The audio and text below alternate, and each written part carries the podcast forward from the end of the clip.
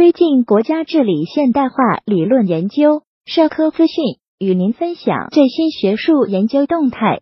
大家好，欢迎收听中国社会科学网音频节目。十月二十七日，第二届全国高校中青年马克思主义学者工作坊暨新中国七十年与国家治理现代化研讨会在郑州召开。河南工业大学党委书记张元表示。深入学习贯彻习近平新时代中国特色社会主义思想，落实党的十九大精神，推进国家治理体系和治理能力现代化，具有重要的理论意义和现实意义。深入研讨如何推动体制机制、法律法规向更加科学、更加完善的方向发展，对实现党、国家、社会各项事务治理的制度化、规范化、程序化。有着重要作用。河南省委高校工委专职委员高志军表示，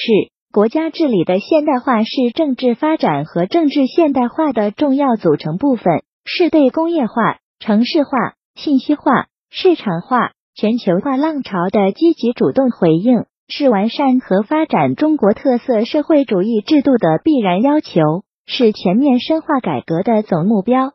河南省社会科学界联合会主席李庚香认为，推进国家治理体系和治理能力现代化是马克思主义理论建设的重大课题之一。在推进国家治理体系和治理能力现代化发展进程中，还应引导社科工作者进军网络主战场，不断创新与拓展网络传播的手段和形式。中山大学教育学院院长钟明华。在题为《国家治理现代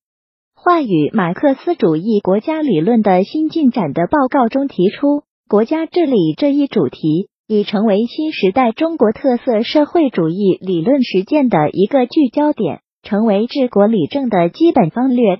国家治理研究需要重视马克思主义的国家学说。他认为，阐释好马克思主义关于国家概念的理论及演变。对当前国家治理体系和治理能力现代化理论与实践的演进有着重要的启示作用。中国人民大学马克思主义学院教授刘建军认为，推进国家治理现代化要强调战略思维和战术思维的统一，